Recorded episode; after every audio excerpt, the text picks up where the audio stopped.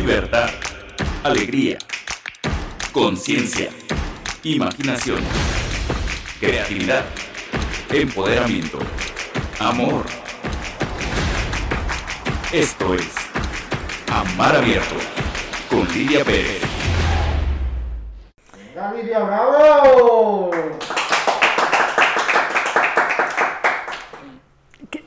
Qué, gusto que estés con nosotros, que nos estés acompañando. Ya sabes, esto es Amar Abierto, es un espacio precioso, lleno de intensidad, de pasión, de profundidad, de alegría, de conocimiento.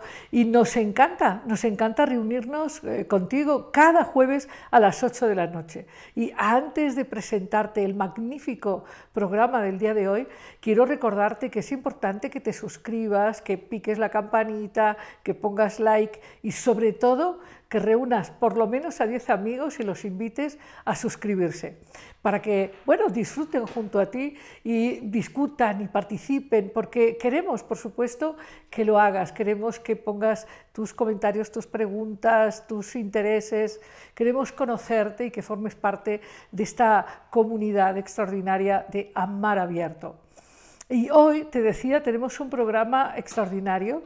Como en todos los programas, tenemos un invitado, decimos, del más allá, y tenemos un invitado de nuestro mundo, aquí sí, nuestro mundo eh, en la fisicalidad. Tenemos dos grandes invitados, uno de ellos es eh, desde luego, Wittgenstein eh, es, un talento tan extraordinario, hablaremos de él después y nos acompaña el doctor Alejandro Tomasini Basols. Él es un eh, doctor en filosofía, especialista en Wittgenstein, autor de más de 26 libros de profunda investigación filosófica. Y hoy va a ser un programa de verdad divertido, creativo, profundo y te vas, bueno, yo creo que además de aprender te lo vas a pasar muy bien.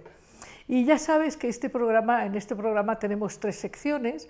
La primera, en donde suelo compartirte alguna reflexión eh, que, me hace sentirme cerca y profundamente eh, conectada contigo. Y después tenemos esta sección que se llama eh, abiertamente, conversando abiertamente. Hoy lo haremos con el doctor Tomasini Basols y después tenemos una sección que se llama Cuentos sin cuento.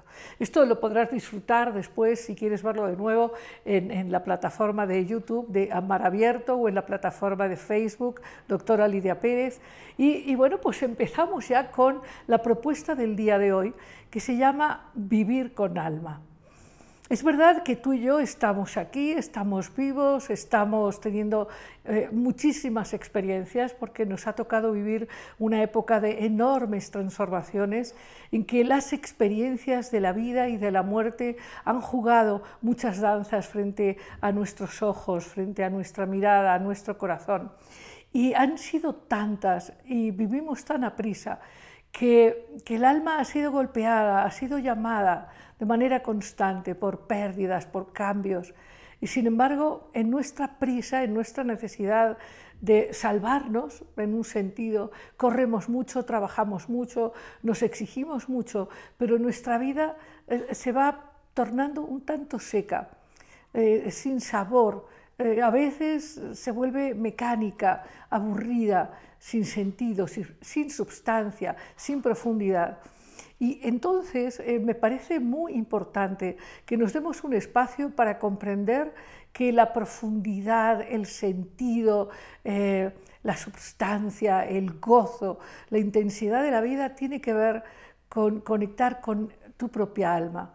Eh, esta, esta es, es una, un aspecto de tu ser, el alma es un aspecto de tu ser fundamental. Es tu alma la que te impulsa a elegir enfoques existenciales que de verdad te nutren y te permiten no solo hacer muchas, muchas, muchas cosas, sino ser en las cosas que haces, experimentarte a través de tus relaciones, de tus acciones, de tus empresas. Pero al alma para vivir con alma, que es la propuesta de hoy, para vivir con alma necesitamos bajarle un poco a la velocidad de, nuestras acciones y de nuestras interacciones. Necesitamos un poco de silencio, un poco de observación de nuestras emociones, de nuestros sentimientos. Necesitamos eh, comprender que lo que somos es algo muy complejo, con muchísimos registros luminosos y sombríos, y que al alma lo que le gusta es la experiencia sentida. Al alma le gusta eh, estas experiencias que tienen que ver con profundizar en la percepción de los sentidos. Al alma le gusta el olor del café o el chocolate o el olor a la tierra mojada. Eh, le gusta sentir los rayos del sol a través de las hojas. Al alma le gusta el sonido de la voz del ser amado. Al alma le gusta reír y le gusta llorar. Y, para que tu vida tenga alma, necesitas exponer tu corazón, necesitas abrir un poco este mundo del corazón, de las emociones, y estar presente justamente en estas experiencias donde tu mirada y tu oído y tu olfato y tu tacto están percibiendo, están sintiendo, están apreciando, están quizás asombrado, quizás estás asombrada o asombrado de estas experiencias que tú vives cotidianamente. De hecho, cuando en algún momento alguien te propone recordar experiencias fundamentales de tu vida, en general no, surgen experiencias eh, de mucho dolor o esfuerzo. Las experiencias que vienen a la mente son esas experiencias en donde disfrutaste de alguna conexión humana o alguna conexión con algún aspecto de la vida de una manera sentida. Y, bueno, esta es, esta es mi propuesta el día de hoy, que te des espacio para vivir con alma. El alma tiene muchos secretos, de hecho, suelo decir en algunas charlas que que hay, hay un enfoque fundamental del alma, que es el de la realización gozosa. Y tiene que ver con elegirlo, tiene que ver con dejarte tocar por el alma. Eh, si bien el alma nos coloca, no solo te decía, en, en la experiencia de la alegría, también en la experiencia del dolor. Pero uno de los enfoques del alma es el de la, el de la apreciación de la facilidad, la abundancia, eh, otro enfoque del alma tiene que ver con aprender de qué está hecho el amor, qué cosa es el amor, de qué está hecho el desamor. Otro enfoque del alma tiene que ver con ir aprendiendo, con, ir expandiendo tu comprensión de ti mismo y de la vida. Otro enfoque del alma tiene que ver con ir enseñando, con ir sanando. Y así hay muchos enfoques del alma.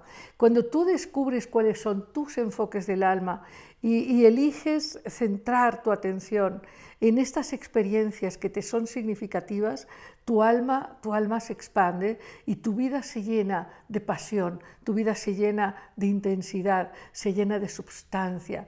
La vida no, es simplemente un cumplir, un sobrevivir, un, tener que. La vida se vuelve entonces un descubrimiento, un juego, un disfrute, eh, una permanente alegría, un gozo que sí, aunque haya experiencias difíciles, pero eh, el alma, el alma sabe cómo transitar y el alma está llenándote de su fuerza siempre que tú lo permites. Hay en, mi libro Inspiración para vivir con alma, aquí lo ves, aquí está ahí detrás, es el que tiene la portada amarilla. En, ese libro te narro muchísimas de las eh, actitudes y miradas que el alma nos propone. Pero lo que es, lo que es incuestionable es que para vivir, para vivir de verdad, hay que vivir con alma. Y esa es la propuesta del día de hoy. Y nos vamos amigos, en un minuto estaremos en, conversando abiertamente con el doctor Tomasini Basols. Enseguida estamos contigo. Pues es muy bienvenido, muy bienvenida de nuevo. Eh, te recuerdo, ya sabes, esto de eh, suscribirte, poner like, eh, ya sabes, todos darle a la campanita. Y te cuento que hoy tenemos un programa verdaderamente extraordinario, un programa que tenía yo muchas ganas de compartir contigo.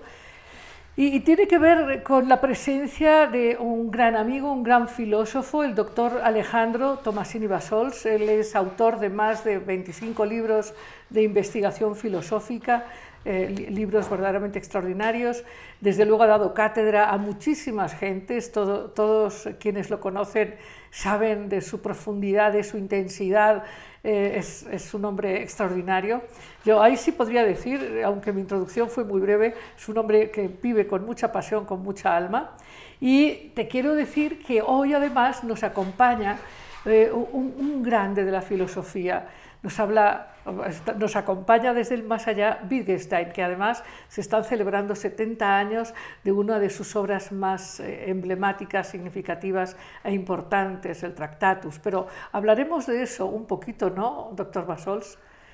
Eh, sí, como no. Primero quiero agradecer la invitación. Me siento muy honrado de estar en tu programa tan extendido en, en nuestra población aquí local y creo que más allá. Y bueno, pues gracias por la, la, la oportunidad de, de, partir contigo y de conversar sobre diversos temas. Bueno, el tema es, dime cómo hablas y te diré.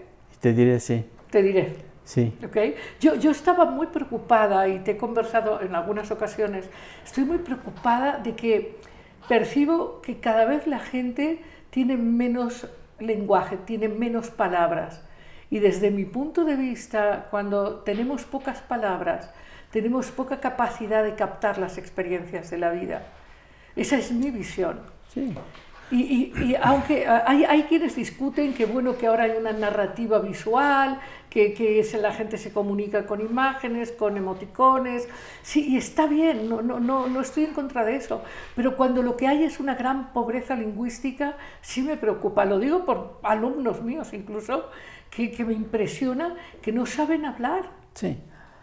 Bueno, bueno, estoy exagerando, pero bueno. Sí, obviamente hay una irrupción del mundo visual en la vida cotidiana, pero eso no quiere decir que haya una un, un, rechazo del lenguaje hablado, porque los, eh, los signos, los, eh, ¿Símbolos? los símbolos, todo eso eh, tienen un significado que se puede poner en palabras. Si pones una cosita redonda con una boca así, pues ya sabes que se está sonriendo, porque si no, no lo podrías interpretar. Entonces, detrás de todo esto hay de todos modos el lenguaje. ¿Qué es lo que pasa? Que en lugar de usar palabras, estamos así a manera de síntesis usando este, símbolos. Entonces el intercambio se vuelve muy pobre se vuelve básico y, y, y, no permite matizar multitud de cosas que solo con las palabras se pueden, se pueden hacer, como recoger experiencias, eh, describirlas, transmitirlas, enriquecerlas.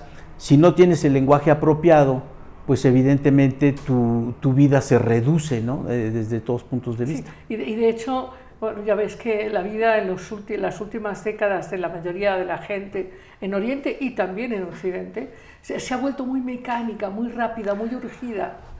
Sobre eso quisiera hacer una observación, si me, me, permites, porque me llamó mucho la atención y ese es como tú hablas y te diré entonces quién eres, el uso de la palabra alma, porque sí es evidentemente una, una palabra que cayó un poco en desuso, no, no se usa en la actualidad porque esa palabra que es de origen antiguo y fungió un, como una noción básica en la Edad Media, en el pensamiento antiguo, fue eh, reemplazada poco a poco por la palabra mente. Oh, sí. Y entonces fue, fue, este, fue cayendo en desuso, se le fue olvidando y solo en locuciones muy especiales ¿no? se puede usar pero en realidad ya no es moneda común, digamos, no es moneda corriente en el lenguaje. Eh, no quiere decir que, que, que, aquello a lo que apunta haya desaparecido, pero sí el vocabulario se ha ido modificando. Así como antes se hablaba del dualismo alma-cuerpo, bueno, se pasó a hablar del, dualismo mente-cuerpo, que es lo que está, digamos, más en, circulación. sí se, se, se, actualizó la terminología y eso muestra el carácter vivo del lenguaje. ¿sí? Sí, sí, Aunque se pierden, obviamente, connotaciones. Claro, se pierden matices porque cuando yo me refiero a alma, me refiero a esta parte del ser, esta que se llama, que, que podemos referir también a la psique, que es más que la mente entendida como puramente racional. ¿no? Eh, hay un aspecto emotivo muy importante en la psique de cualquiera Y cuando hablamos del alma, hablamos de, de una parte que tiene eh, impacto y, y viveza y, y, que alimenta un aspecto de la experiencia y de la conciencia de la experiencia. Sí, pero la psique humana, la, la, mente humana puede ser bastante irracional también. Es decir, eh, incorpora estos, estos, eh, estas facetas, okay. estas facetas, Ajá. y sí, este, no, en cuanto a contenido, no se ha perdido nada. Digamos, sí. el, el, sí. el, pero, pero yo sí diría que sí hay comunidades hoy en el planeta que sí, que sí abundan en el conocimiento de la psique, del alma, y que po podrían distinguir entre el alma, el cuerpo y el espíritu, podrían elegir distintas manifestaciones de eso que llamamos psique. Ahora, entiendo, entiendo que es quizás para gente que está muy enfocada en, en, esa, en esas experiencias, en esos matices, ¿no? A, a, mí sí, para mí, para mí el vocablo alma tiene un significado es indispensable, importante. Es indispensable. Sí. Sí, bueno, entonces eh, yo creo que podemos eh, especular un poco eh, respecto a tu uso, tu empleo de la palabra alma y dime, pues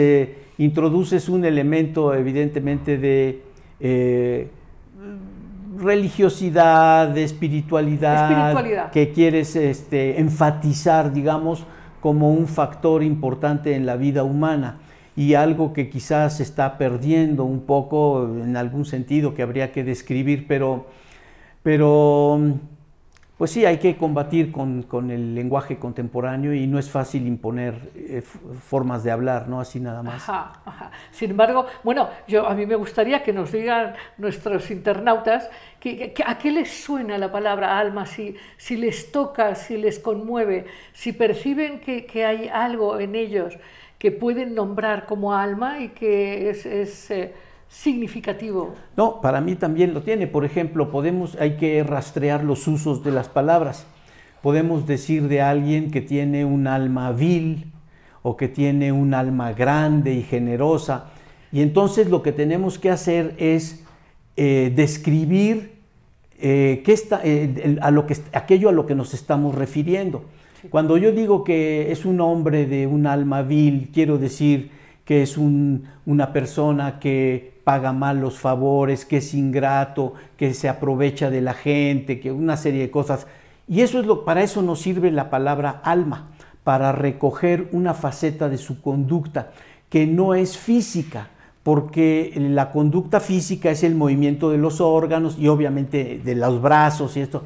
No es eso de lo que hablamos, cuando queremos aludir a este aspecto de la persona que es su personalidad, su, su forma de relacionarse con los demás, es a eso a lo que alude la palabra alma normalmente, Ajá. cuando la usamos en el lenguaje coloquial.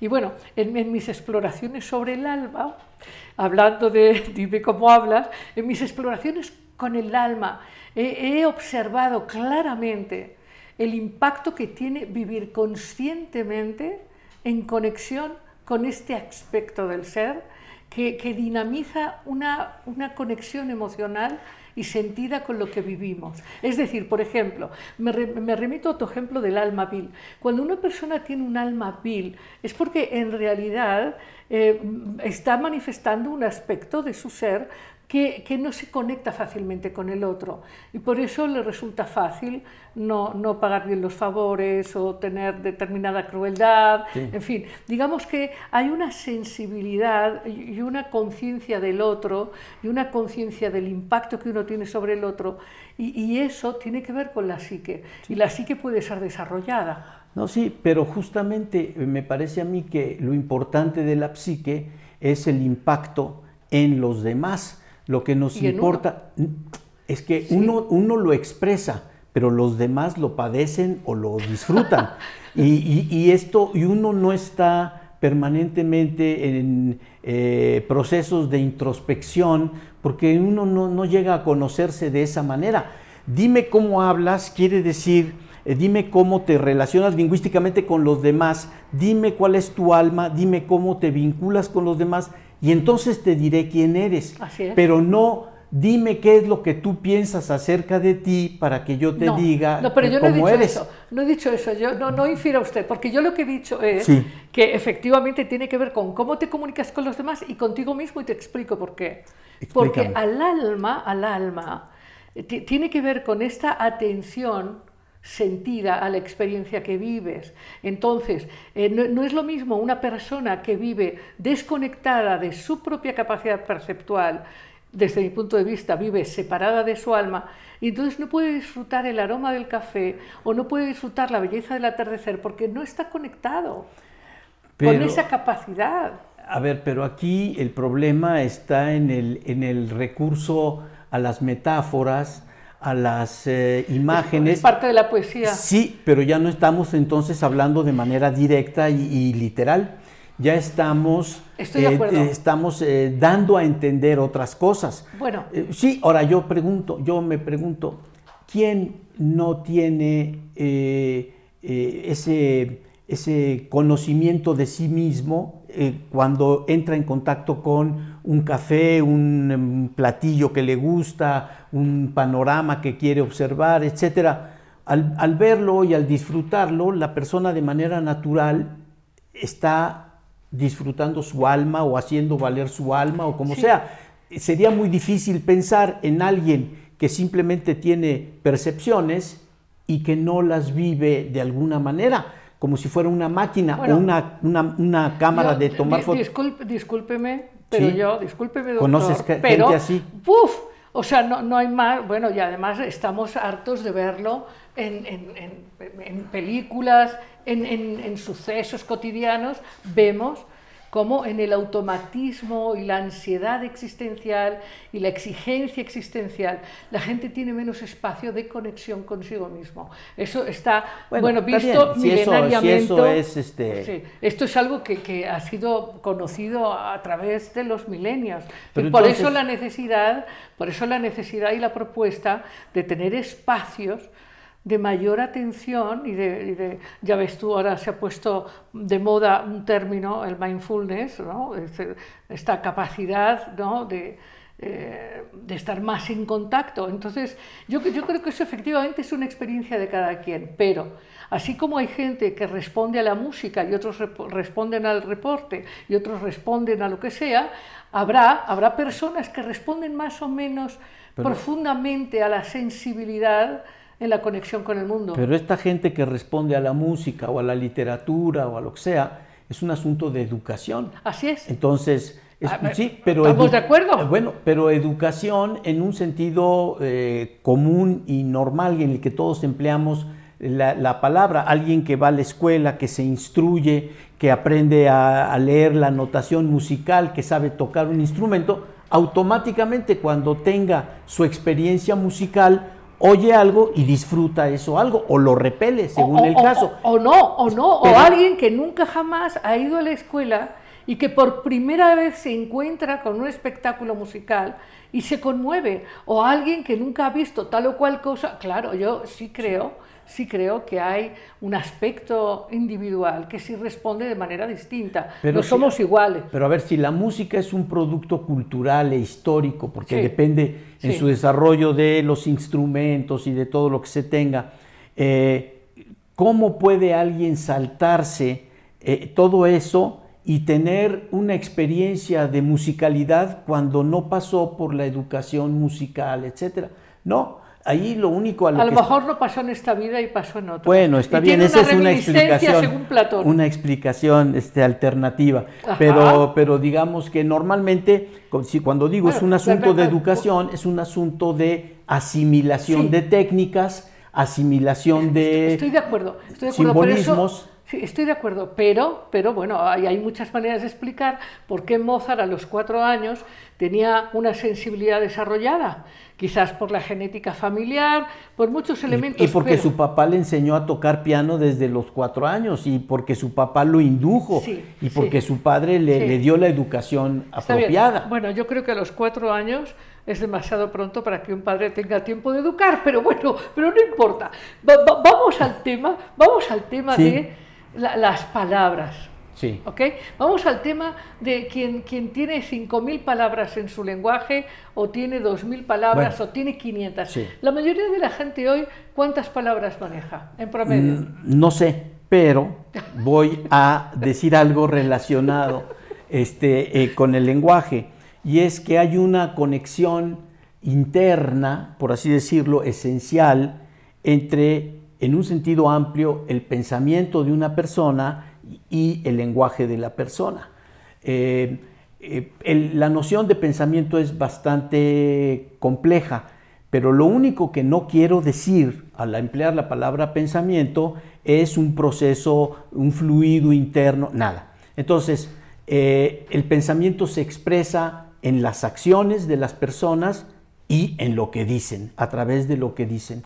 Entonces, eh, si, alguien eh, es de acciones bruscas, eh, burdas, violentas, pues ya te da una idea de cómo piensa, cómo se posiciona esa persona frente a los demás en la vida cotidiana, cómo resuelve sus problemas. Si alguien con un vocabulario limitado quiere dar cuenta de, su, de sus experiencias, como alguien que tiene un vocabulario de colores con 10 nombres de colores, pues su, su- experiencia visual, su experiencia de, la- de los objetos, pues va a ser muy limitada porque va a usar 10 palabras para describir su experiencia. Entonces su experiencia es pobre. ¿Y cómo sabemos nosotros que su experiencia es pobre? No podemos meternos en su cabeza y ver lo que está viendo, pero sí tenemos los elementos que es lo que él expresa. Y esto si- no es lo mismo, ¿verdad? Alguien que viene y que te habla de 10 matices de azul a alguien que nada más tiene azul y blanco. Entonces, dime realmente cómo te expresas o exprésate libremente y, tu personalidad y tu alma se irán manifestando con tu uso del lenguaje. Y lo que dices en relación lo que se dice, lo que dijimos en relación con los colores, lo podemos pasar al terreno de los sentimientos o de las emociones. Este, alguien que sabe que, que le dice a su pareja, eh, ya independientemente de otros asuntos, este, eh, yo, ¿Asuntos como yo, yo quererte mucho, yo quererte mucho, no es, ¿verdad?, alguien que escribe Madame Bovary o que escribe una novela y que le dice diez mil cosas a su pareja. Entonces, No eh, el- el- el- el lenguaje es fundamental, porque ¿qué vamos a decir de la persona que dice yo quererte mucho? Pues que es de sentimientos burdos, que, que es este, eh, su experiencia es poco ri- primarios, primitivos, elementales, básicos, etcétera. Cuando alguien logra expresar su sentimiento con metáforas, con analogías, con poesía, con- bueno, pues yo creo que la otra persona se ve recompensada y está contenta. Entonces, mientras mejor se exprese uno, con más precisión, con más riqueza de, de- de- de terminológica y de asociaciones, bueno, pues, pues hombre tiene una, una vida más amplia en algún sentido, una vida mental más amplia, más rica, más sólida, más valiosa. Bueno, Evidentemente. no puedo estar más de acuerdo contigo Sí, yo lo sabía. en este caso.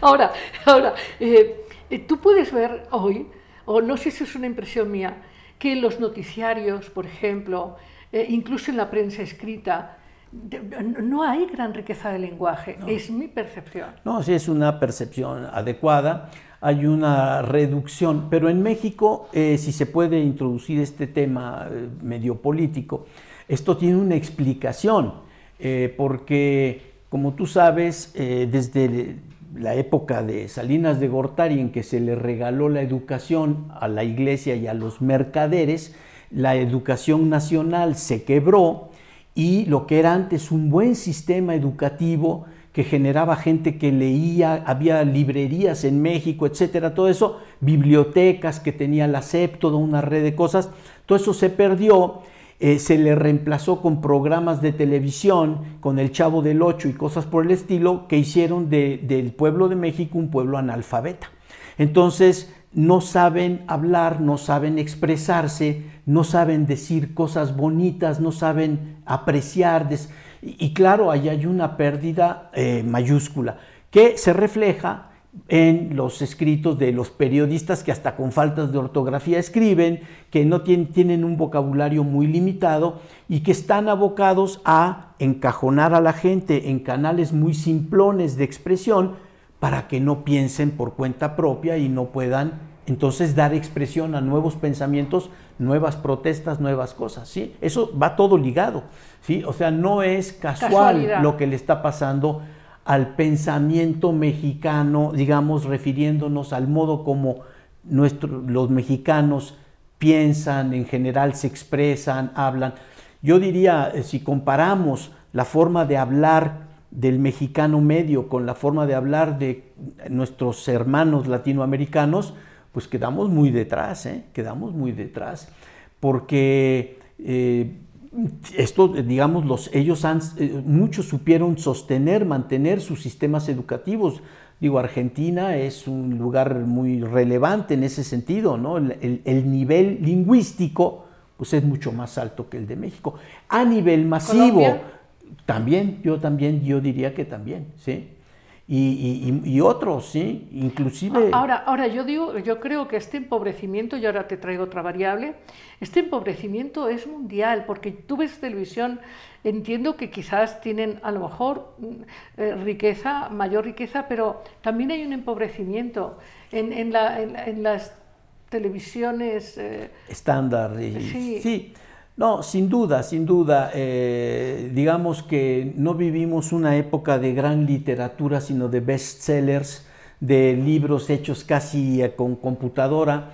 Eh, todo lo visual ha venido a suprimir la vida realmente del lenguaje, ¿sí? Porque sí, lo que tienes es Netflix, películas, este videos, cosas por el estilo.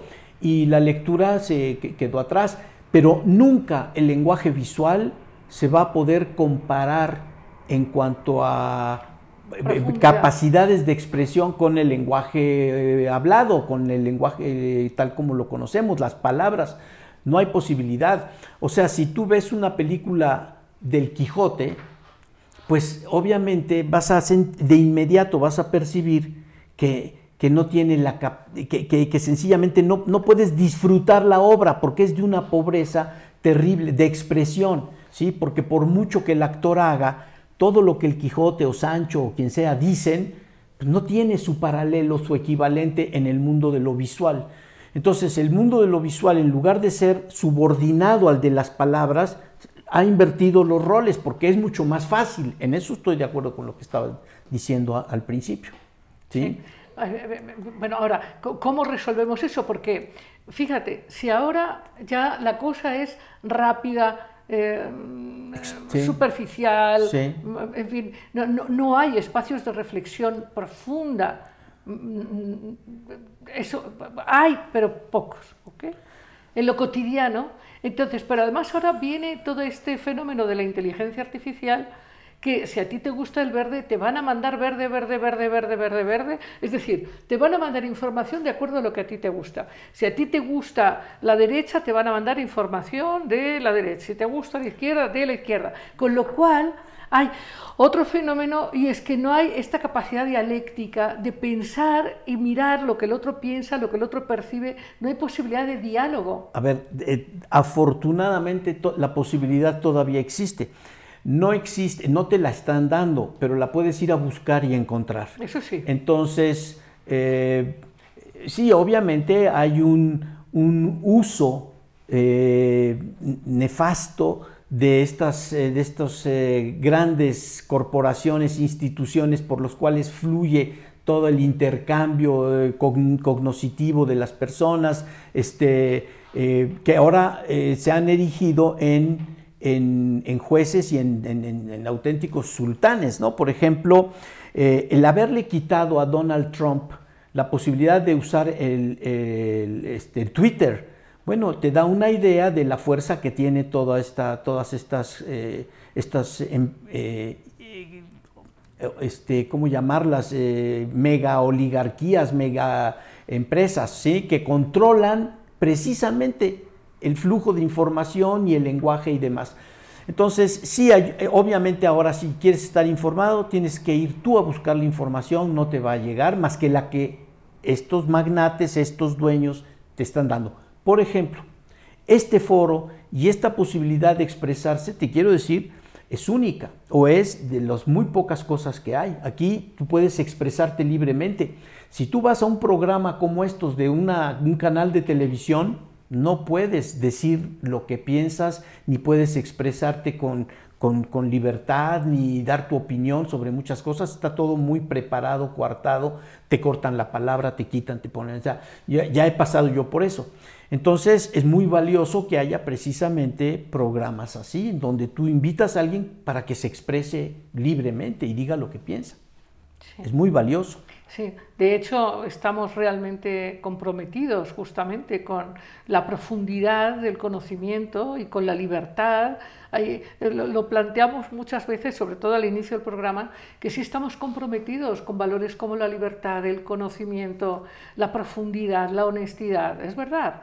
¿no? Sin, que, sin que tengamos el monopolio de la verdad absoluta, ni mucho menos, pero sí, sí Ahora, perdón, regresando al tema, digamos, de la, de la mesa, que es, yo diría, el papel del lenguaje en la vida humana. ¿sí? Eh, es absolutamente crucial entender que, que eh, eso es lo que nos diferencia de los, de los, del resto de los animales y de los seres que conocemos, ¿sí? Eh, eh, marcianos o lo que sea. Eh, porque el, el lenguaje moldea las acciones y permite dar expresión a, un- a- a todo lo que nos pasa, no a unas cosas, sino a todo lo que no tiene una expresión, no tiene realidad realmente. Entonces se vuelve el instrumento fundamental para eh, lo humano, para, para la caracterización de lo que es realmente humano. ¿sí? Entonces ahí es donde empezamos a distinguir niveles de humanidad. ¿sí? Las personas que se expresan eh, mejor, eh, más atinadamente, con más sensibilidad, etcétera, pues son en cierto sentido más humanos que nuestros congéneres que tienen vocabularios reducidos, reacciones muy elementales o primitivas, etcétera. Hay una gradación ahí y el lenguaje está jugando un papel fundamental en todo eso, evidentemente, ¿sí?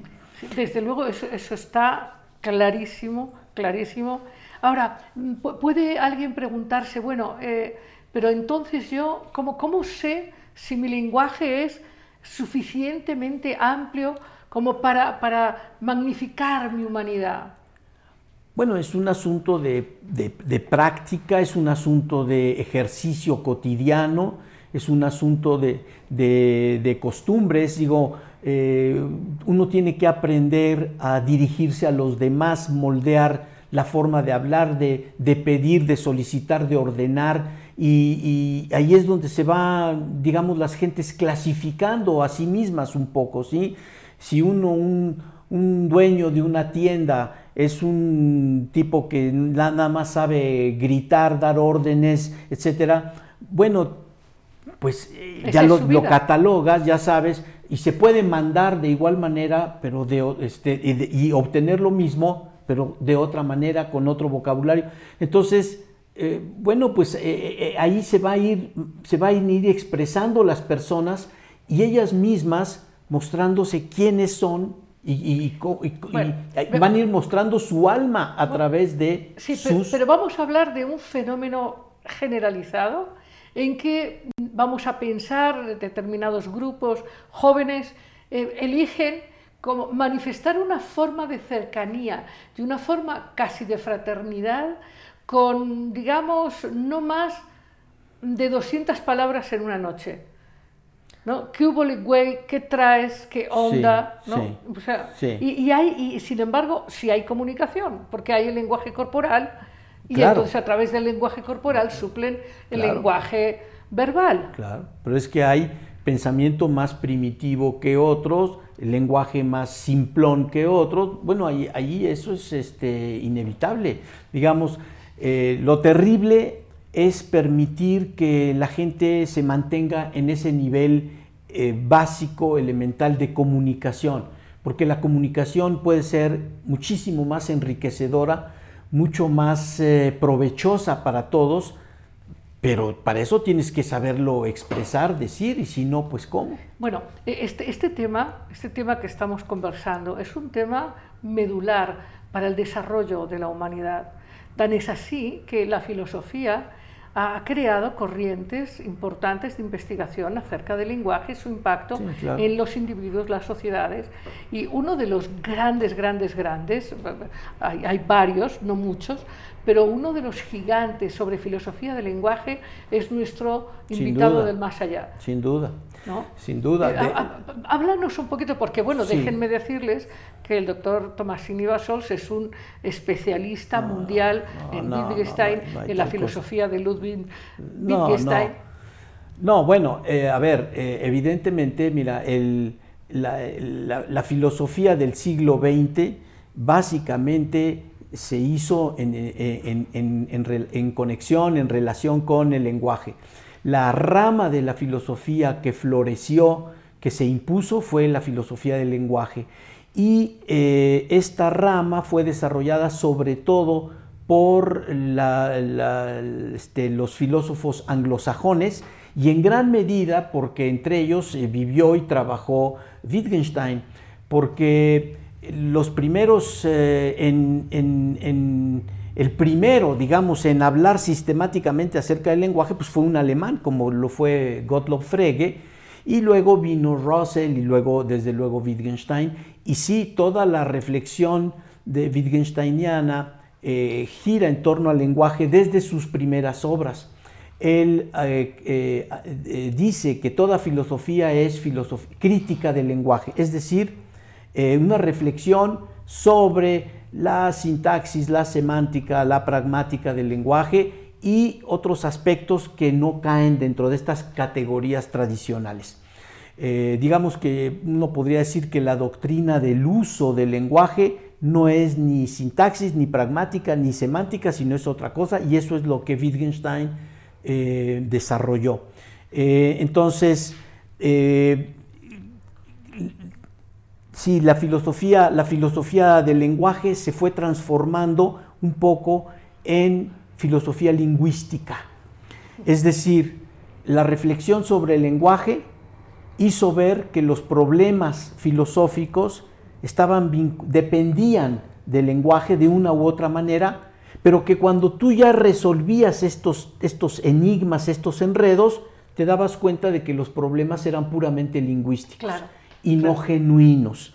Entonces, uno de los, de los resultados importantes de la labor de Wittgenstein, pues es el desmantelamiento de los problemas filosóficos. Y su escuela es eso. Entonces, por haber empezado a reflexionar sobre el lenguaje y haber desarrollado ese enfoque, Wittgenstein terminó siendo el gran antifilósofo, el, el- el- el- el gran antifilósofo, el, el- el filósofo, el, el- filósofo que, que- que sostiene, ¿sí? porque él muestra que en realidad hay dos formas de hacer filosofía. La, la filosofía que usa el lenguaje sin meditarlo mucho, sin, sin- sin- sin reflexionar sobre él, y que crea problemas que luego todo mundo quiere resolver y no entiende ni cómo, y la filosofía que se aboca vía el estudio del lenguaje a disolver esos problemas. Entonces sí es filosofía, pero es filosofía liberadora, filosofía que acaba con los prejuicios filosóficos. Entonces sí, la filosofía del lenguaje evidentemente eh, jugó un papel importantísimo porque además tuvo efectos en muchísimas otras ramas del conocimiento, hasta en la política, en, la, en el arte, en la ciencia, desde luego, las matemáticas, la lógica. La reflexión sobre el simbolismo se convirtió en, un, en la disciplina fundamental en filosofía. ¿sí? Es muy, fue muy Sí. importante. Filosofía de la religión, por ejemplo, también. Ajá. Podríamos Bueno, decir. eh, tus textos, de hecho, puedo recomendar tus textos a- acerca justamente de filosofía de la religión o Sí. filosofía de la psicología. En fin, has, has escrito más de 25 textos justamente en esa misma línea. ¿No? ha Y- habido de otras cosas también, pero lo sí, sé, sí. Lo sé, pero, pero hoy que estamos Sí, un sí. poquito en torno No, no, desde luego, al tema del lenguaje, Y, y- y bueno, sería muy interesante si nos dices en breve a todos, porque eres un gran especialista del Tractatus, este, eh, eh, de manera sucinta, eh, cuéntanos del Tractatus, de esta obra que se celebra en 70 años. 100 años. 100 años. 100 años. 100 años, ok.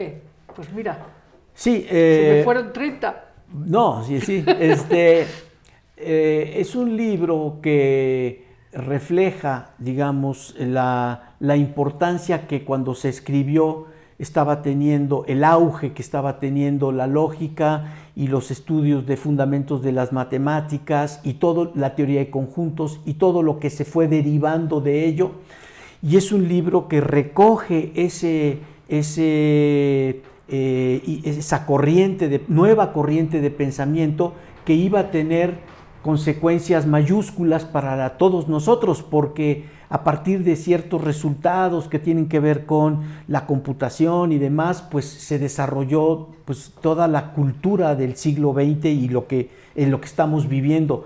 Se transformó el mundo, pero es toda esa transformación tuvo sus orígenes en estos primeros estudios de Frege, Russell, y el libro de Wittgenstein viene a recoger y a, a- no solamente resultados y a dar cuenta de ellos, sino a recoger el espíritu de la época, el, el espíritu del- del- de la cultura eh, eh, marcada por la lógica matemática y lo que implicaba. Entonces es un libro que es un estudio lógico de distintos temas. Un estudio lógico del lenguaje, un estudio lógico de la mente, un estudio lógico de la probabilidad, de las matemáticas. Es todo hecho desde la perspectiva de la lógica, que era la disciplina nueva, novedosa y con una gran fuerza y posibilidades de expansión, porque eso fue lo que pasó en el siglo XX. Entonces es un libro crucial porque eh, de hecho todavía sigue vigente en muchas cosas y porque sigue expresando el espíritu de este, de este, de, de este este- de este este desarrollo de ciertas disciplinas. ¿sí? sí, de este cuestionamiento Sí. esencial.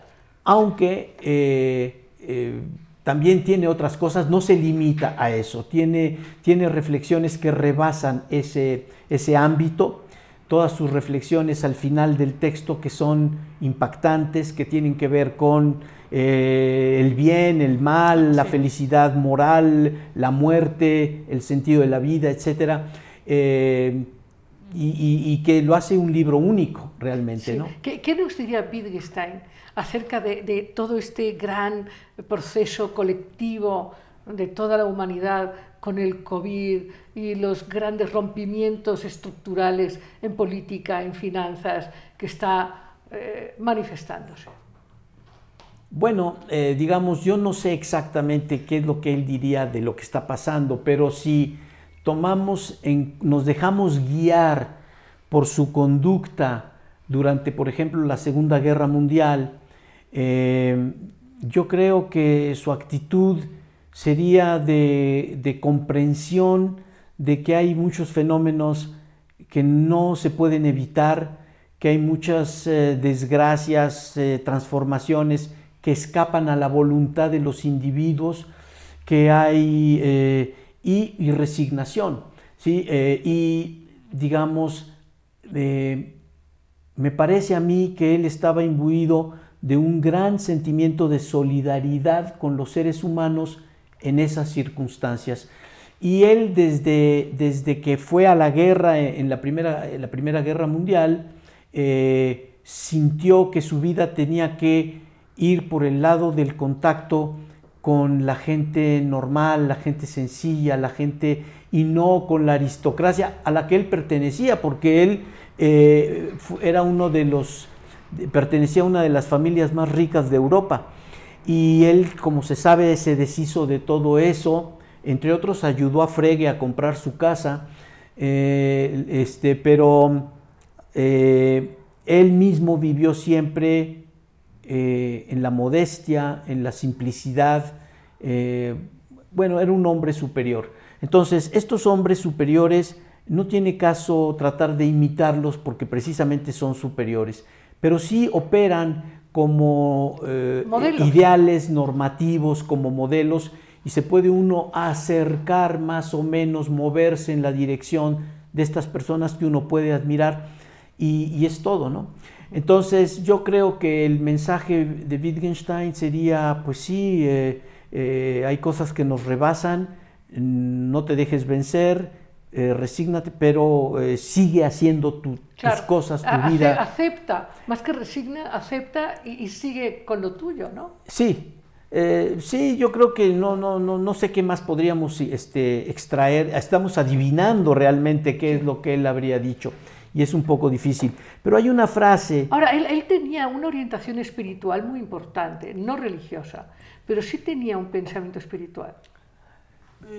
Sí, a ver, yo diría que Wittgenstein es el gran salvador, recuperador, eh, reivindicador del lenguaje religioso.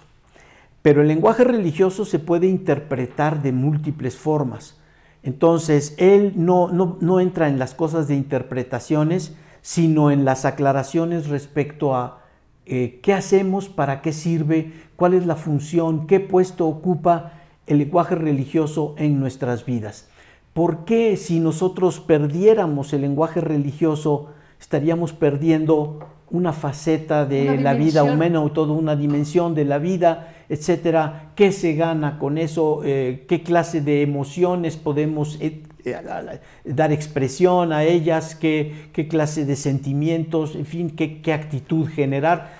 Eh, eh, sin caer en las interpretaciones tradicionales Claro, teístas sí, del lenguaje sí. religioso. Entonces, en ese sentido es neutral y es el gran recuperador del lenguaje religioso, me parece a mí. Sí, eh, ahí habría que, yo, yo digamos que pienso que eh, en esta gran aportación de la dimensión de eso, eso eh, que llamamos religioso o, Sí. eh, o espiritual. Sí, quizá habría que matizar ahí la diferencia, pero sí, sí, digamos, de todos modos es, es, eh, es, eh, Bueno, ahora te, te quiero preguntar otra cosa, pero Sí. además estoy interesada en ver qué dicen nuestros internautas. No vayan a Eh, no que dicen, bueno, es que no quiero preguntar porque están no, ustedes hablando. ya me imagino lo que van a decir.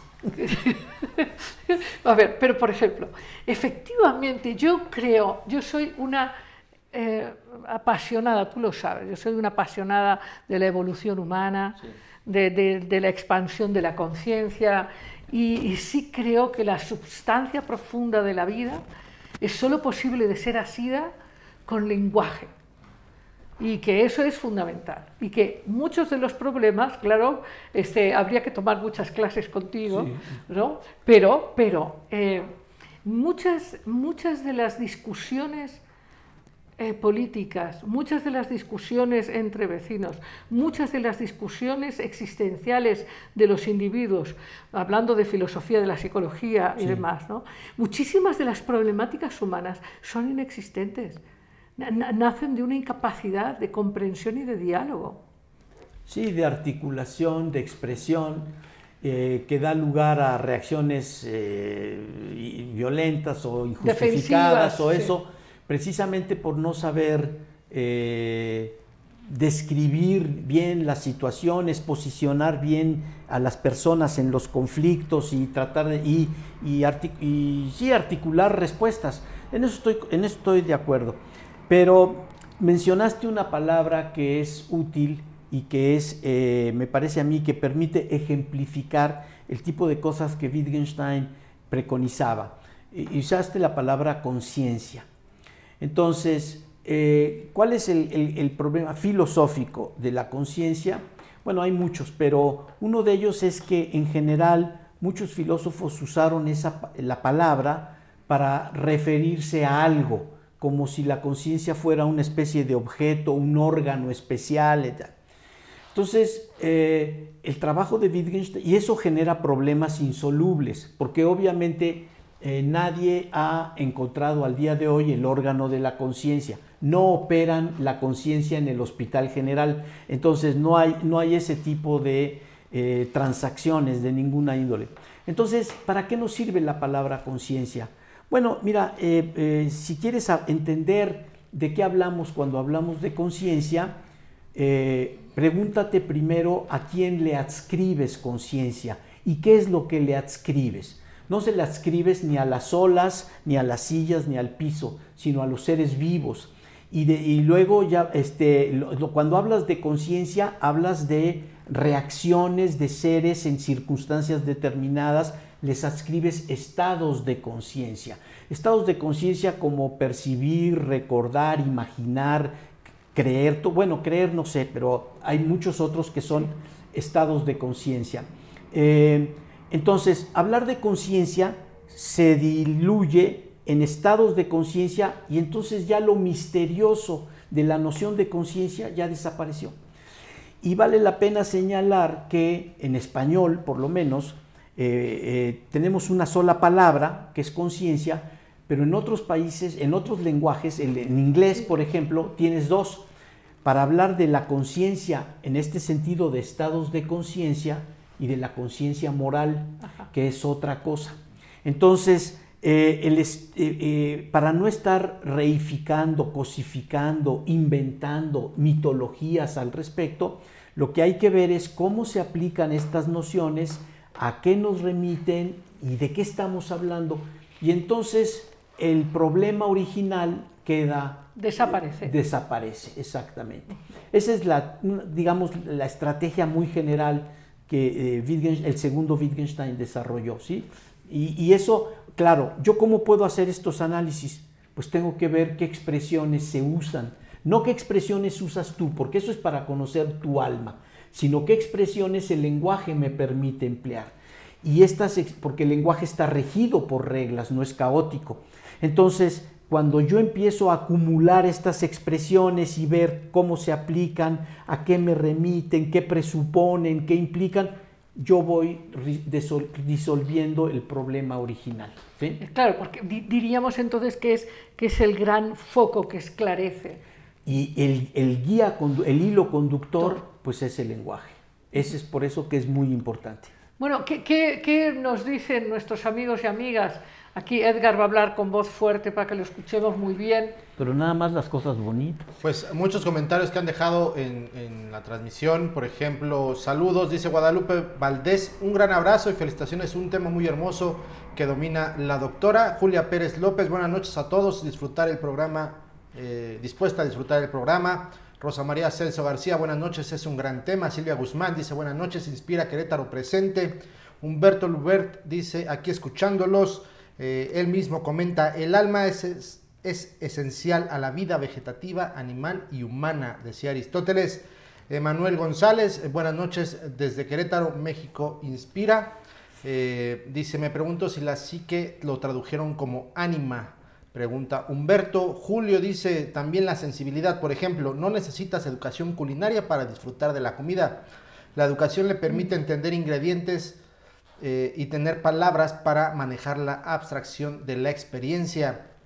Eh, Humberto dice, voz y oído, escucha, así como la gesticulación facial, la mirada, expresan el alma interactiva el ánimo, es algún apunte que hace él. Citlali dice, en este caso difiero, los lenguajes son distintos, pero el lenguaje audiovisual comunica en otros niveles de interpretación.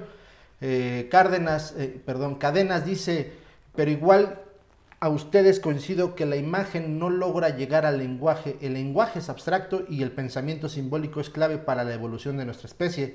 Cambiar la escritura iconográfica a una simbólica es un gran logro, pero ahora volvemos a los iconos con emojis, etc. Eh, Citlali vuelve a comentar y dice, no es que un lenguaje comunique más que el otro, solo son diferentes.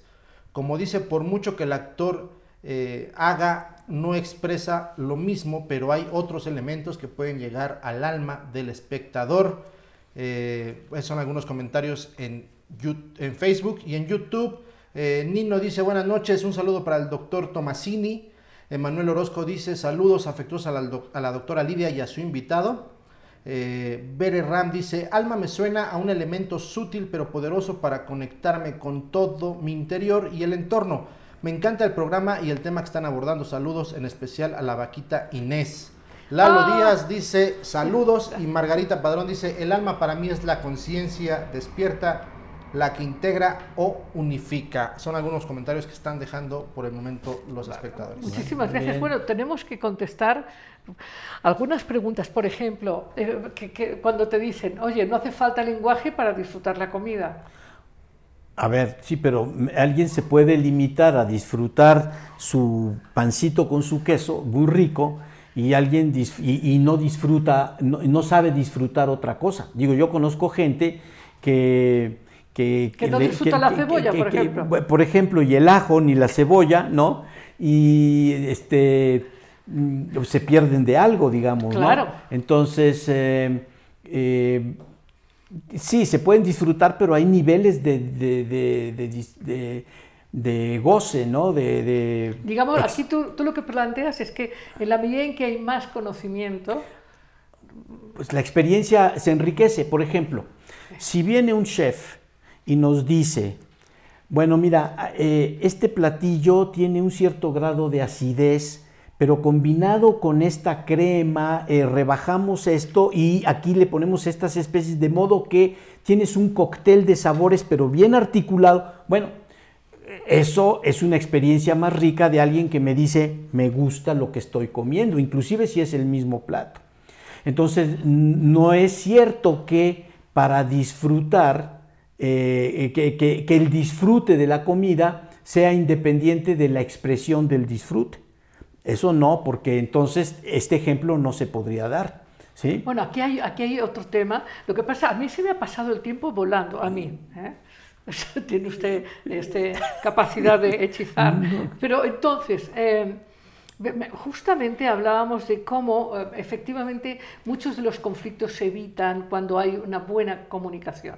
Ahora, otra de las cosas que, yo veo es que no solamente, vamos a seguir discutiendo estos temas como Citlali, que me parece interesante lo que plantea, pero, a ver, de todos me parece interesante. El asunto es que yo siento que cada vez la comunicación es, menos profunda, esa es mi sensación. Como que la gente tiende a aislarse, a meterse en su atalaya y hay, hay, hablábamos del México de hace 20, 30 años, era muy frecuente que la gente se juntara naturalmente a compartir. Sí, a ver, yo creo que son dos temas distintos. Lo sé, Uno lo es el sé. aislamiento de las personas porque Sí. la vida contemporánea te obliga a vivir Ajá, así. sí. Y otra cosa es la superficialidad o profundidad de tus Sí. ex- expresiones, sentimientos y demás. que yo creo que hay cierta relación. ¿Por qué? Porque en la prisa, en el agobio, en, el, en la falta de espacio-tiempo, efectivamente se reducen los intercambios. ¿Por qué? Porque una conversación profunda también requiere Sí, un espacio-tiempo. Claro. Sí, pero eso ya no es responsabilidad del lenguaje. O sea, ya el, el lenguaje No. más bien... No, sí. Bueno, yo, yo diría que además requiere a lo mejor una buena comida, Sí. no necesariamente ajo o cebolla. O sea, en el universo hay infinidad de, manjares Sí. deliciosos, pero, eh, a ver, pero el asunto es, ¿qué podemos, primero, contestemos entonces a Cirtlali. A ver, el lenguaje visual tiene un impacto, tiene fuerza. Sí, desde luego. Pero yo lo que he dicho, lo que estaba yo diciendo es que todas estas variantes, el lenguaje auditivo, visual, presuponen al lenguaje eh, Oral. oral, eh, el lenguaje con alfabeto, escrito, etcétera. Eh, ¿Por qué? Porque todo lo que viene después tiene un significado y este significado está expresado en palabras.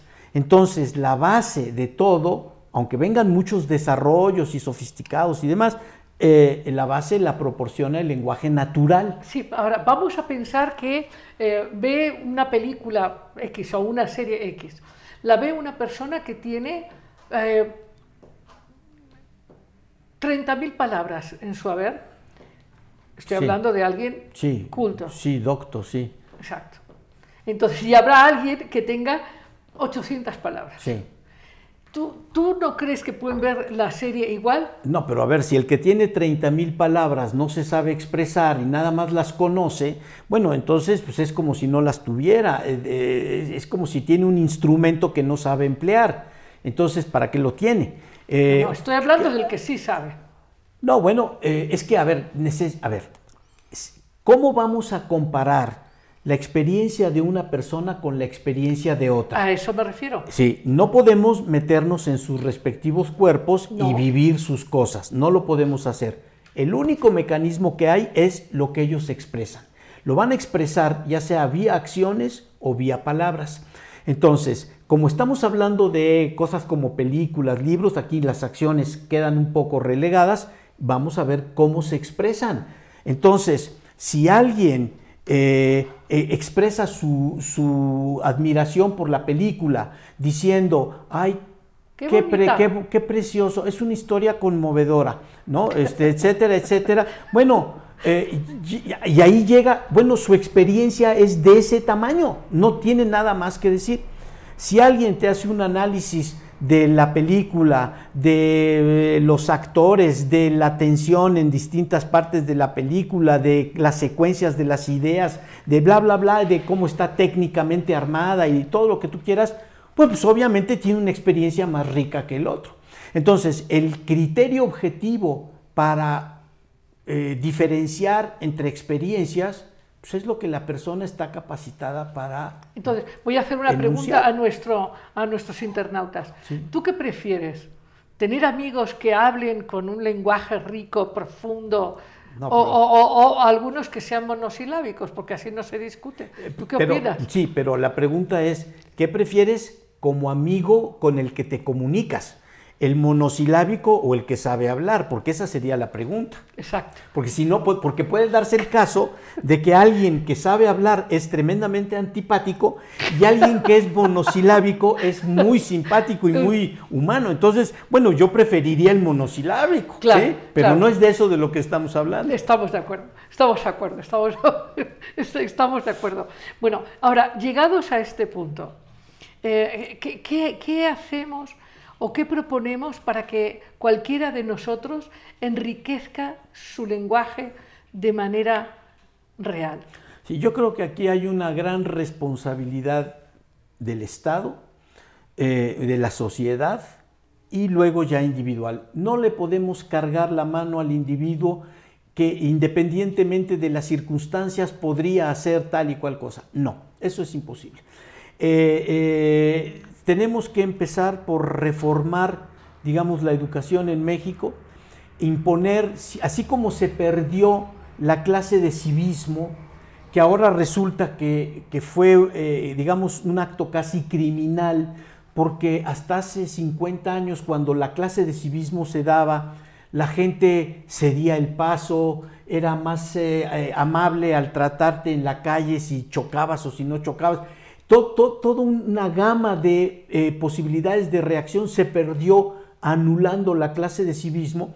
Bueno, así se tiene que reforzar la clase de gramática, las clases de gramática, de enseñanza del, español, a- para que la gente aprenda a hablar. Por ejemplo, eh, ¿qué ha pasado en México? México ha sido un laboratorio. Cuando vino el golpe de Estado de Chile y que hubo una gran emigración argentina a México, muchos de las personas que llegaron empezaron a trabajar, se incrustaron en la Secretaría de Educación y promovieron cierto tipo de reformas. Por ejemplo, una reforma que se dio en época de Echeverría fue reemplazar la letra normal de escritura por la letra de molde, que porque era más fácil para que la gente leyera las calles y no sé qué tanto. ¿Qué Gran hicieron, pérdida, ¿qué hicieron con eso? Le quitaron la escritura a la gente. ¿Sí? Le quitaron, le quitaron la escritura. Entonces, si le quitas la escritura, le quitas la lectura, no les proporcionas los elementos, no hay literatura, no hay cuentos, no hay nada, bueno, el niño, ¿cómo le va a hacer? ¿Sí? ¿Cómo le va a hacer? Entonces, eh, hay una gran responsabilidad social, muy concretamente gubernamental, para imponer la- por fuerza ciertas materias por encima de otras. ¿Cuáles son las materias indispensables en el currículum escolar? Bueno, gramática, eh, aritmética, historia y biología, y quizá geografía. O sea, esos son fundamentales. No las prácticas y la natación y todo eso es muy bonito, pero lo que se necesita es que los seres, los niños se humanicen, que conozcan su, su situación, en dónde están parados, en dónde viven, quiénes son los vecinos, cuáles son las, eh, cuál es la situación en la que ellos están inmersos. Y esas, esas, esas materias son absolutamente, con esas no se juega, esas materias no se negocian.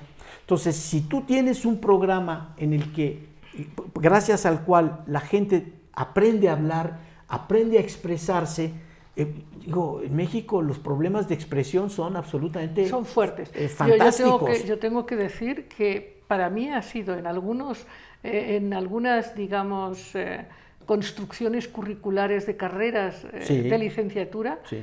Poner yo, Sí. por motu propio, Sí. eh, ortografía, sí, lenguaje, porque sin eso no, la profesión Sí, todos. porque aquí uno de los temas, porque claro, hablamos de la gente más huma- Desde luego, a partir de todo esto que estamos hablando, queda claro para todos, para, para mí, por supuesto, y para quienes nos están escuchando, que, que el lenguaje nos dota de, de la capacidad de expandir la humanidad que somos Lo humano. en lo uno. humano en nosotros, Sí. lo humano en nosotros. Ahora, pero, pero creo que no solo eso, creo que una cosa que hay que decir es que una persona con un lenguaje desarrollado tiene una gran ventaja evolutiva frente a las circunstancias, creo Sí. que sí. Sí, desde luego, por una simple razón. Y es que el lenguaje inunda a la persona. No hay nada en la vida de una persona que no pase por el tamiz del lenguaje. Te sientes triste, lo tienes que decir. Te sientes alegre, te sientes preocupada, te sientes lo que sea, tienes un problema, lo tienes que articular en palabras. Entonces, todo pasa por el tamiz del lenguaje. Y eso es realmente lo que además le concierne a los demás. ¿Cómo, ¿Qué es lo que estás diciendo? ¿Cómo lo estás diciendo? Eh, Eso es importantísimo. Entonces, eh, ahora, eso tiene una repercusión que quizá eh, suscite eh, eh, protestas, pero es que no, no, no es relevante aquí lo introspectivo. Lo que necesitamos es que ciertos seres ah, interioricen ciertas técnicas y las pongan en práctica. ¿Y qué pasa con lo interno? Eso eh, se lo dejamos a los Bueno, a la elección privada, Eh, eh, sí, sí, digamos, sí. Pero, Pero- no hay nada privado pero- que no, que no tenga, su, lo que no- que no tenga Claro. su expresión pública. Sí, pero aquí, aquí a mí me gustaría matizar, porque estoy totalmente de acuerdo contigo, no sabes hasta qué punto, cómo es que la pobreza lingüística interior y la pobreza de, de conciencia de impacto, de, de el impacto hacia afuera de lo que dices, lo que no dices, lo que sí sabes decir, lo que no sabes decir, tiene un impacto enorme, enorme en las sociedades, en las familias, en las relaciones de pareja. Es un Sí. tema medular. Sí, obviamente. Es un tema medular. Entonces, eh, sí creo, yo sinceramente sí creo que, que la vida, lo que yo llamo reflexión o eh, espacio interno o conexión con tus propias emociones permite expresarte con claridad. Porque cuando tú vas eh, atribulado por la existencia, corriendo, eh, tropezando, con distintas situaciones o gentes y sin estar en conciencia de lo que tú estás sintiendo, es difícil que lo puedas comunicar. Ah, ese es, Yo, yo, yo ¿Dirías eh, que no? cau- cautelosamente me permitiría diferir un poco de lo que estás diciendo, porque eso es como volver a empezar. Digamos, la persona que, que, eh, lingüísticamente es confiable y sabe moverse, no necesita la introspección. Y si hace introspección y quiere encontrarse a sí mismo, lo que hace es usar el lenguaje sotoboche, en voz Así es, baja. así es. Pero usa el lenguaje. Está bien. Lo que no hay es un conocimiento de él mismo o de ella misma que sea independiente de, De- su no, formulación no he lingüística. dicho eso, no, ¿eh? no, por No eso. he dicho eso. No, bueno, está bien, estamos de acuerdo. Ah. Entonces. no eh, diría semejante burrada bueno, jamás. está bien. Entonces, eh, eh, en el momento en que yo, si, digamos, quiero hablar de mí mismo y de lo que me pasa, y solo yo, lo que uso es el lenguaje en voz baja, internamente. Pero no podría yo llegar a ningún conocimiento de mí mismo Sin si lenguaje. no tuviera ese instrumento. ¿sí? No hay nada más allá de las capacidades de expresión. Estoy de acuerdo. Eso estoy es de acuerdo. Por eso es tan relevante Sí. el lenguaje. Ahora, tú estás planteando algo que, bueno, que, que es muy claro. Efectivamente, la formación eh, en, en las edades tempranas, así como la nutrición biológica, la nutrición intelectual y humana es fundamental. Pero, pero ¿qué pasa cuando efectivamente vemos que eso no se está dando? Y que hay generaciones de, personas que están perdidas. Y no podemos esperar siempre que los gobiernos, ¿no? Porque a veces aún con la mejor intención, o no, o no, Eh, Yo diría que aquí... eh, no, eh, no, no vayamos a ser ingenuos, es no, verdad. No, no. Y sobre todo que, digamos, buenas intenciones en este sentido, pues yo solo las percibo con el actual gobierno, porque con los gobiernos anteriores ellos manejaron la educación, pero con pésimas intenciones, con horrendas intenciones. Y eh, ahora se está haciendo un esfuerzo por recuperar algo, pero obviamente cuesta muchísimo.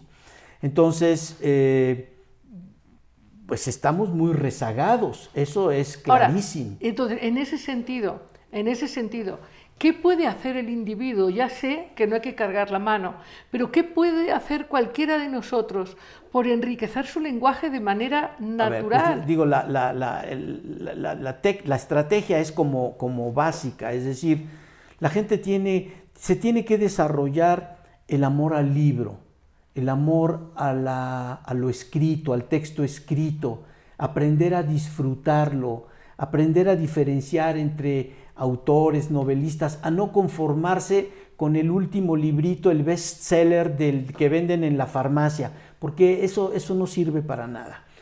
Eh, Yo diría, hay que leer a los clásicos, hay que impulsar. Bueno, eh, el ministro que tuvimos de Educación en los años 20, eh, este, ¿cómo se llama? Eh, ay, eh, Alfonso, no, no, antes de él, este, ahorita me voy a acordar del famosísimo, este, Vasconcelos, Vasconcelos. Vasconcelos, cuando fue secretario de Educación, desarrolló utópicamente y de manera muy artificial y- e inefectiva este programa de difusión de la literatura y, y- y de la literatura universal.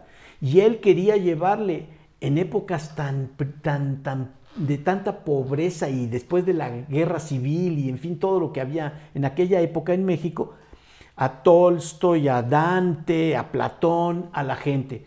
Obviamente, digamos, no dio resultado, no dio resultado, el país no estaba preparado para eso, fue un fracaso completo.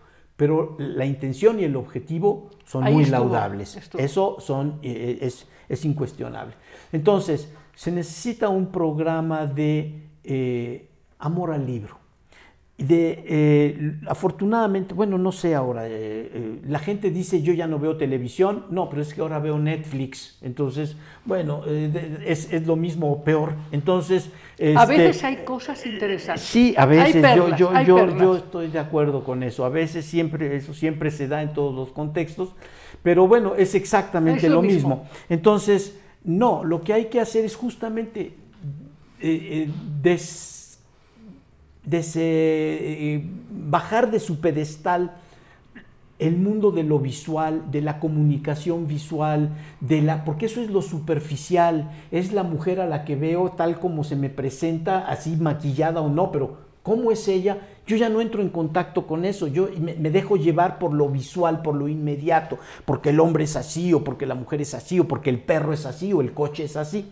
Entonces, eh, digo, hay que luchar con esta cultura de lo visual, que es una cultura muy norteamericana y, y- y- y- regresar a, la- a lo que siempre va a estar ahí, que es la cultura del lenguaje, la cultura del libro, la cultura de la comunicación así eh, personal, no impersonal, no porque voy y compro algo y eso es toda mi comunicación con ello, leche y esto y lo otro y pan y ya. No, no, eh, el contacto con los demás. Entonces, eh, pienso que, que sí, que, que- con el apoyo del gobierno, de, la- de- programas concretos, de, de las instituciones nacionales, eh, se puede recuperar algo de lo mucho que se perdió en ese terreno. ¿sí? México, como tú sabes, es una, la Ciudad de México es una ciudad en donde, digamos, yo conozco ocho librerías.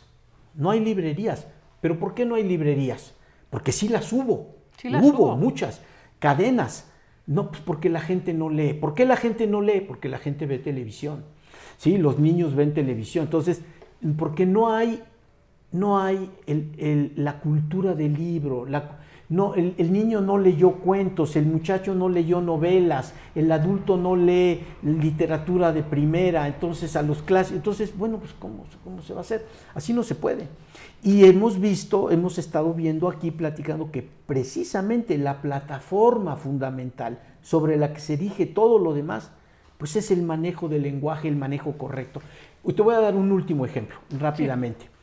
Eh, a mí me da mucha pena observar, constatar todos los días cuando hablo con las personas, eh, el, digamos, el cantinflismo del mexicano medio. La persona que es incapaz de construir cinco oraciones bien formadas una tras otra.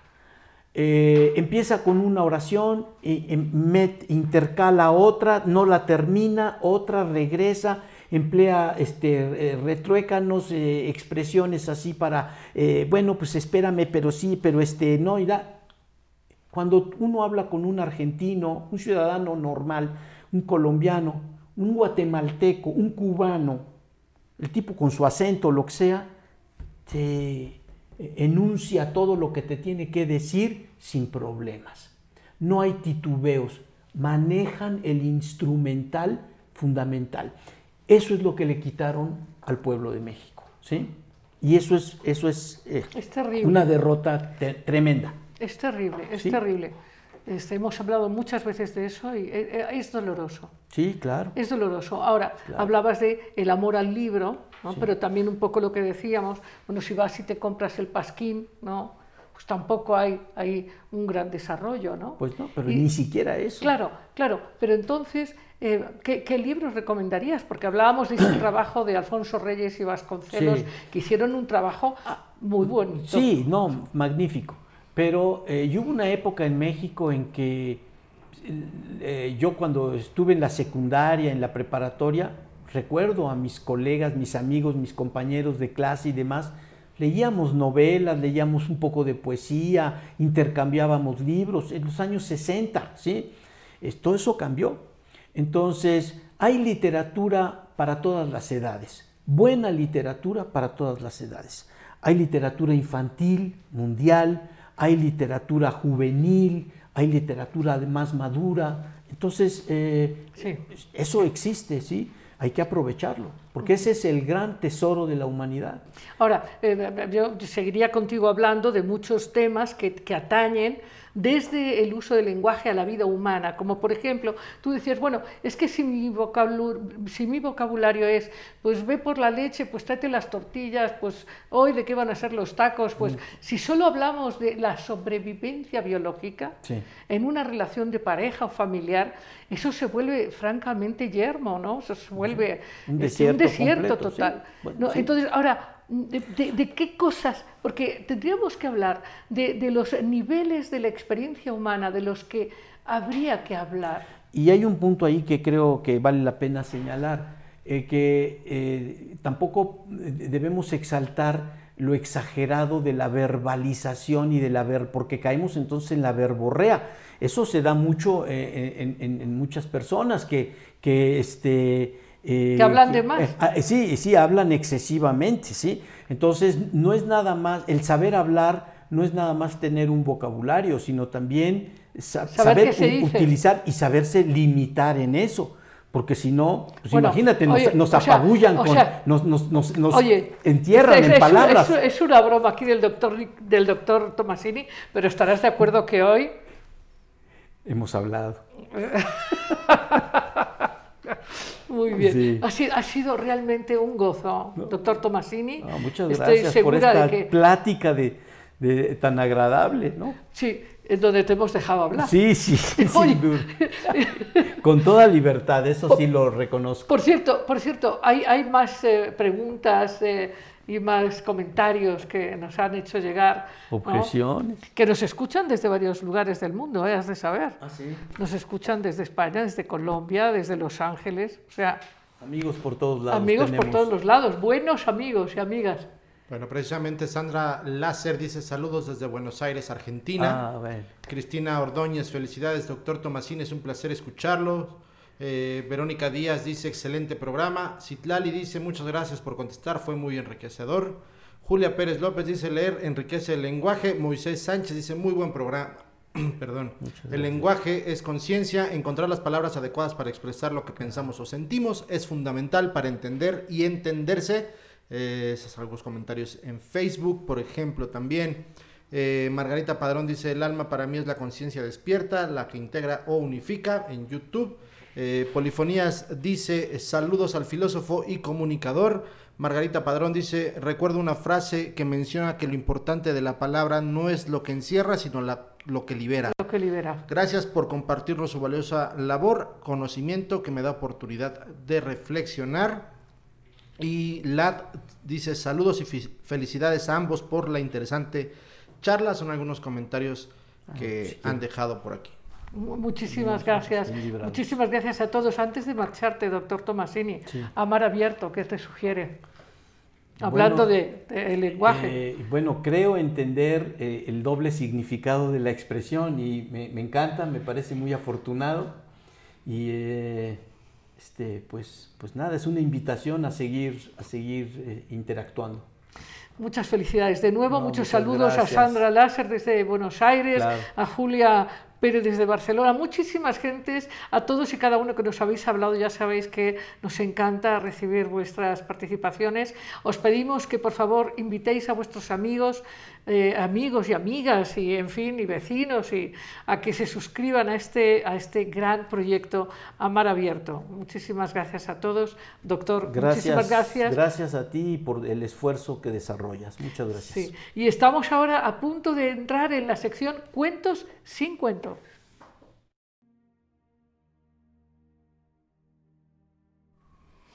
Es una alegría, es un gozo contarte de nuevo un cuento sin cuento.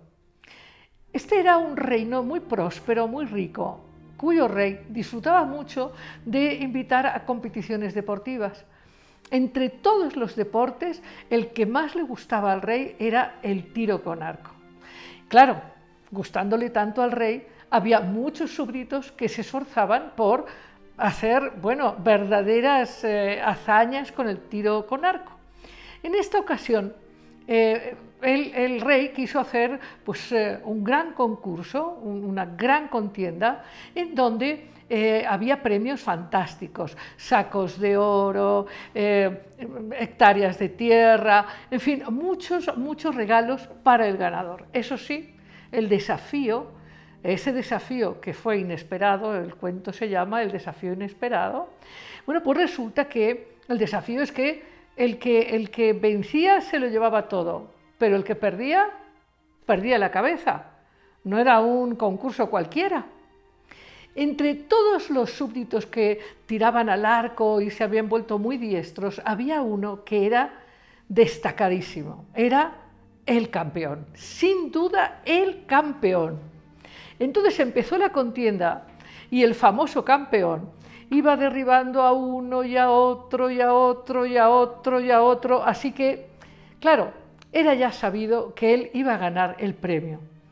Y justo en el momento en que ya iba a recibir el premio, se oye una voz inesperada de un campesino sencillo que decía, no, yo quiero competir, yo quiero competir. Y, le dijeron, pero, pero buen hombre, ¿usted cómo va a competir si, si aquí está el campeón? Y entonces el campesino aludió a una, a una regla del reino en que cualquier persona podía declarar su deseo de competir y tenía que ser aceptado. Así que el rey tuvo que aceptar y entonces se hizo la contienda entre este campesino y el gran, gran, gran eh, arquero. Entonces resulta que le dan el arco al campesino y el campesino tira, tira el arco y lo tira, claro, como era de esperar, lo tira mal y no da en el blanco. Pero el campesino se queda tranquilo.